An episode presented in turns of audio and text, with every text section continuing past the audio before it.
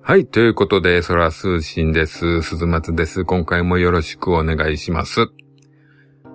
えー、今回ですけどもね、あの、つい先日、ちょっと前に横浜で開催されてました展覧会、えー、行ってきまして、その展覧会なんですけども、えー、俳優尾形健とその時代、戦後大衆文化史の奇跡というのでしたね。はい。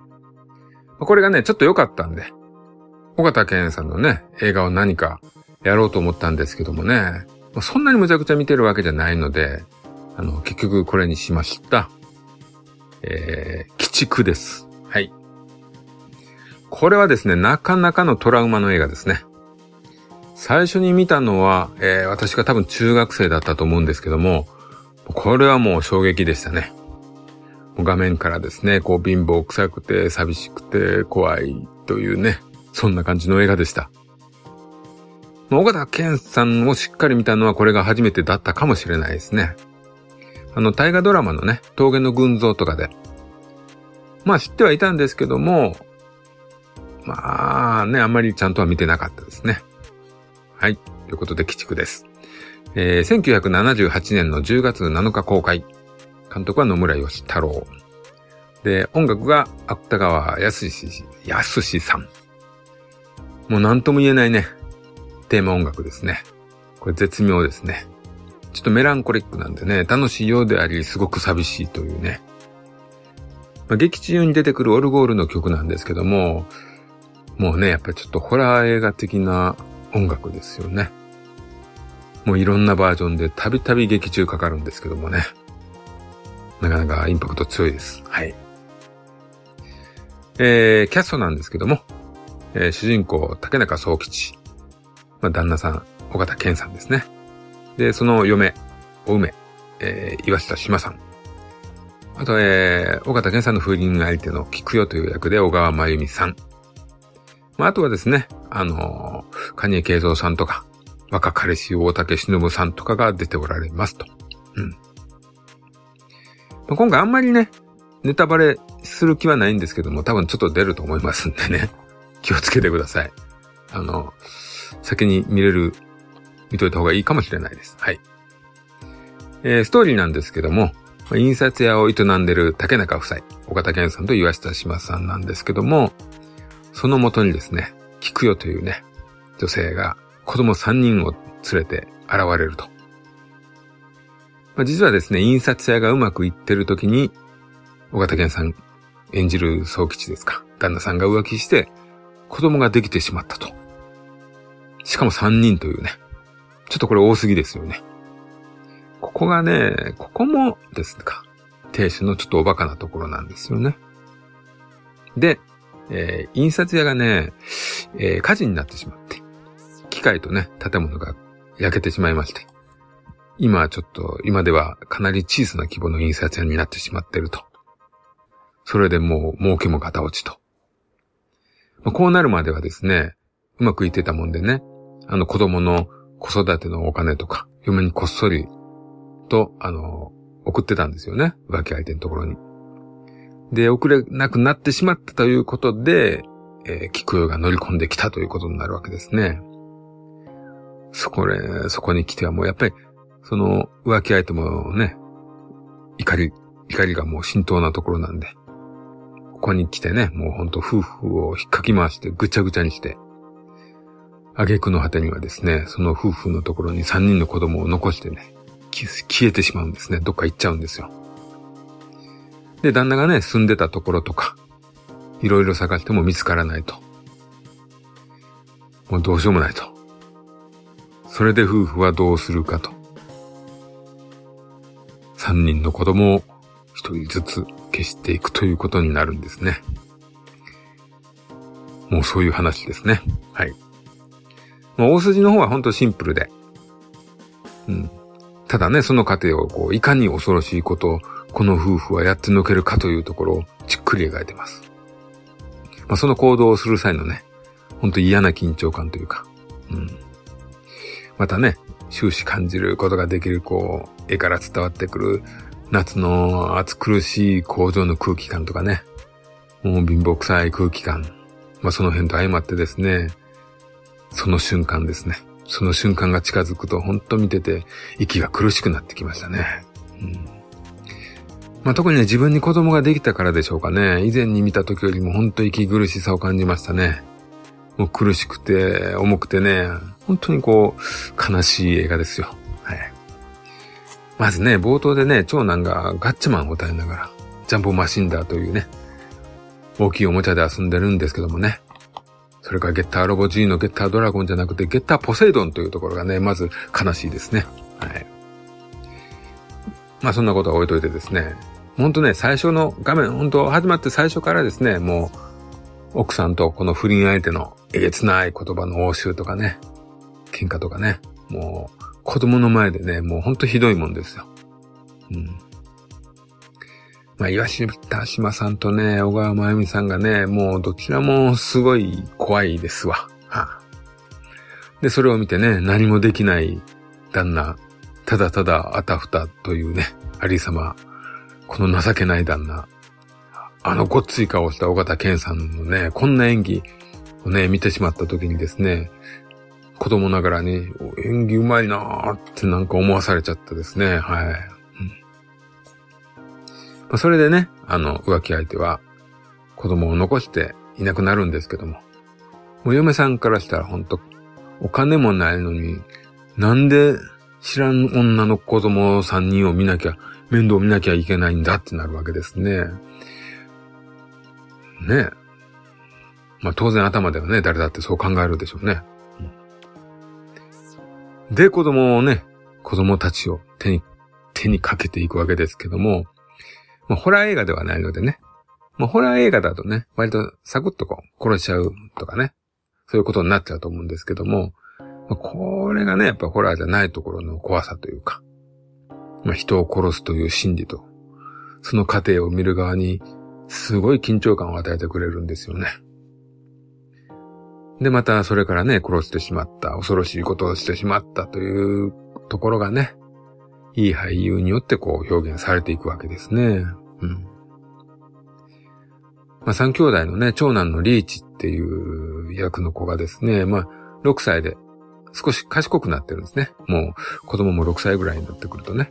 うん。まあ、それで、それがゆえになかなかちょっとね、簡単に殺せないんですよ。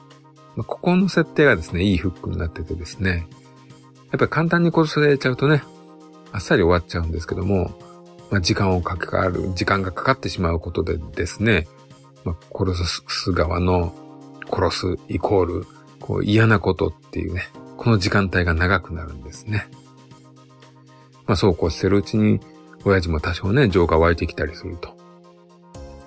あのね、リーチ、リーチという役のね、子役の子がね、なかなかいいんですよね、やっぱね。うん、ちょっとした足らずで。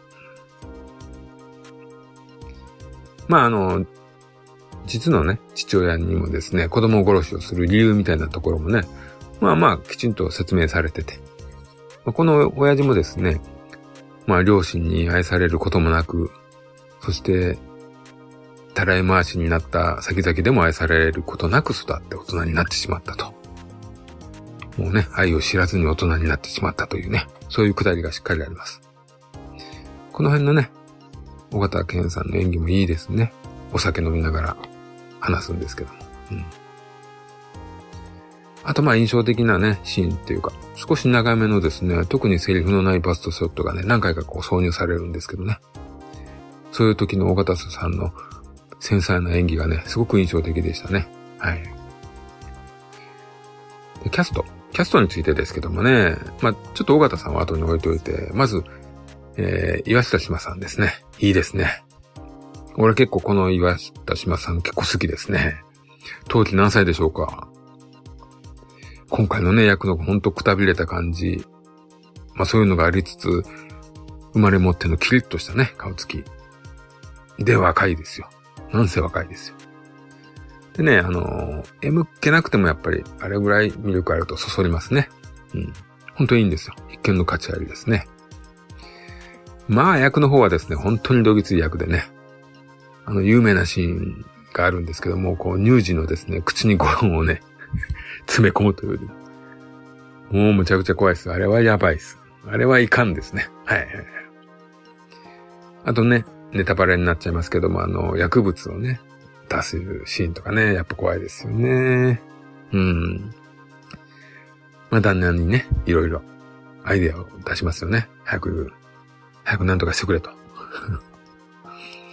まあ、旦那がね、長年こう裏切ってたということとか、自分は子供を産めなかったというね、そういうことに対する思いだとか、ほんとね、こう、逃げたぎ、逃げ繰り返ってるような役であり、ほんとどえらい悪役なんですけどもね。うん。岩下さん、すごくよく講演されてると思います。はい。あとですね、この印刷屋に雇われてる社員の役でね、カニエ慶三さんがね、出演されてますね。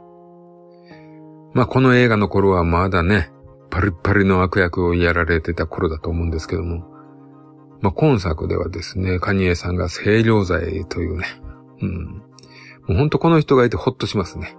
素敵です。優しいです。かっこいいです。まあね、カニエさんはね、すでに亡くなられてますけども、まあ、生前にね、自分が悪役することで息子がいじめられるというね、そういう話をしてましたね。まあ、この映画のね、カニエさんはね、とても人のいい役なんですけども、悲しいかな自分の子供には見せられない映画だったんじゃないでしょうか。はい。えー、あと、えー、リーチ君役の岩瀬博樹さんですかね。はい。長男役ですね。本当舌足らずでね、それがいい感じで。で、ガッチャマンの歌をたびたび歌うんですけども、それも可愛いんですよ。うん。またね、岩下島さんの役をね、苛立たせる目つき。あれもいいですね。はい。この役はね、おこっちのね、長男の方はですね、親父にね、パンを口に押し込まれるというシーンがあるんですけどね。ほんと彼はね、トラウマになってないでしょうかちょっと心配ですね。はい。まあ、この方ね、現在は俳優をやられてないようですけども、あの、芸名ですか。岩瀬博樹さんは芸名なんでしょうかね。まあ、この名義で今、ツイッターとかやられてますね。うん。随分、こう、落ち着いたツイッターなんでね。一度見てみてはどうでしょうか。はい。で、尾形健さんに行きましょうかね。本当にね、この情けない役にまずびっくりでしたね。まあ、どう見ても怖い人だと思ってたんで、まあ、いろいろな役をこなす方なんですけども、まあ、どれも違和感なく演じられて本当すごい役者だと思いますね。はい。ただね、あの自分みたいにこう偏ったジャンルのもの以外はあんまり見ない人間としてはですね、まあ接点が少し薄かったりしますね。まあかつてあの毎年毎年日本アカデミー賞のね、主演男優賞大型健さんが持ってってるなぁ、みたいな時代があったんですけどもね。まあその頃の大型さんのね、作品はどれもこれも大人の作品というか、日本のドロドロというか、コテコテというか、まあ、そういった映画が多くて子供の時代にはね、本当に縁がなかったです。はい。まあそんな中でこの作品に出会いましたね。まあ他にもね、無回転ショーとかね、ちょこちょこって見てましたけども、本格的には見てませんでしたね。うん。そんな折にね、高校行った時に出会ってしまったのが、えー、必殺仕掛け人でした。いやもうこれはむちゃくちゃ面白くて、かっこよくて、最高だったわけですよ。大方健さん演じるね、ハリーちゃんの藤枝バイアンが、ギリギリのことをしながら生きていることをこう、むっちゃ楽しんでる役がね、本当に魅力的でしたね。またね、林洋一さん演じる役と、尾形さんのね、対比がすごく良かったですね。うん。まあ、仕掛け人のね、藤枝バイアンという役は本当多くの俳優さんがね、演じられてるんですけども、他の方のね、バイアンとは一線を隠しているところがあると思うんですけども、やっぱりそれはですね、不気味さだと思うんですよね。うん。まあ、そんなね、バイアンが大好きでした。ただね、必殺シリーズには、まあ他の作品も出てて、大型さんが大きな役で出演された役は、まあ、仕掛けに入れて3つだと思うんですけども、いずれもこう名作なんですけども、まあ、どれもですね、いわゆる必殺シリーズと少しテイストが違うと思うんですよね。まあ、同じようなポジションに山崎努さんがいるんですが、山崎さんが出てる作品はすごく必殺らしいと、まあ自分は感じるんですね。うん。まあ初期必殺は山崎さんとかね、中村モンドが、え、シリーズを固めて作っていきながら、時折、尾形健さんがね、いい意味でマンネリを崩すような部分があって、そのお互いの効果ですごく初期は面白い作品ができてて相乗効果になってるなと思ってるんですけども、まあ、尾形さんはですね、本当作品のレベルを上げるというか、それはあの必殺の枠にとらわれないで、いい作品を作ってるっていう気がすごくしますね。うん。まあ、演技スタイルとかがそういう感じなんでしょうかね。はい。まあ、あのー、尾形健さんのね、主演作に復讐するは我にありというね、連続殺人の犯人の役がありますけども、あれとか見てもね、すごくナチュラルですよね。そういう怖さなんですけどね、あれは。うん。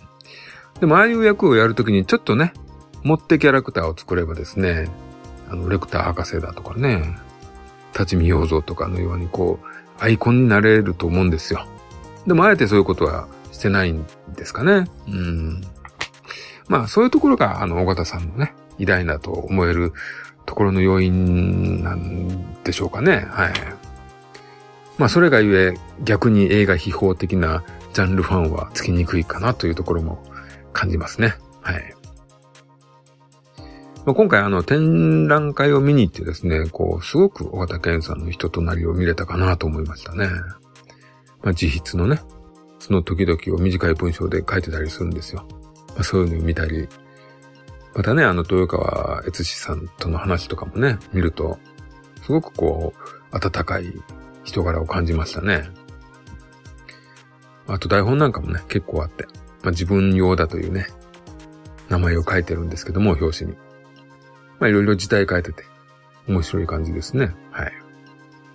あと自分のね、セリフの部分をね、思いっきり赤い枠で囲んでたりしてたんですよ。ええー私ね、あの、昔芝居ちょっと書いてた時に自分のセリフだけ印つけるとですね、師匠にね、全体を意識しろと怒られたことあるんですけどもね。まあ、岡田健さんがやってるのこうやって見るとですね、そうですよね、と。自分の思うようにやればいいんですよね、ってこうね、背中を押されましたね。はい。まあこれね、あの皆さんに見ていただきたかったんですけども、残念ながら展示が終わってしまったんでね。うん、進めることできないですね。はい。またね、こういうのあれば行きたいかなと思います。はい。で、鬼畜の方に話を戻しますと、えー、テレビドラマとしてもね、鬼畜って2回ほどされてまして、えー、2002年には、えー、ビートたけしさんで主演はね、で、奥さん役が黒木ひとみさんで、浮気相手は室井茂さんと。まこれもね、見たんですけども、たけしさんの持つね、なんでしょう、独特のリアリティの怖さがありましたね。まあ、たけしさんってね、怖いと感じさせながらも同時にね、悲しい面とかもね、持ち合わせてる人なんでね、すごく良かったと思いますよ。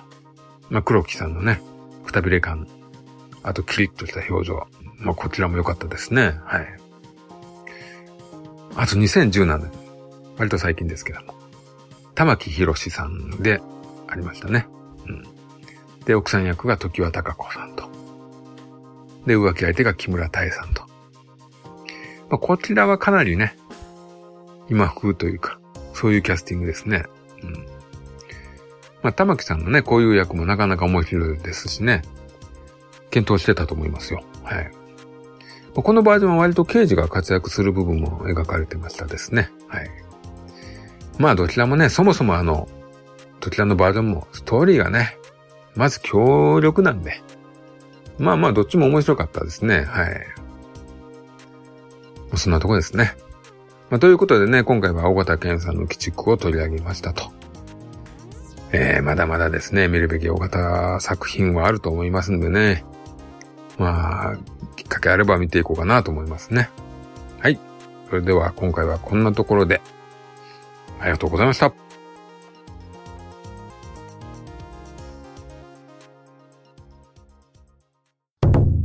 終わり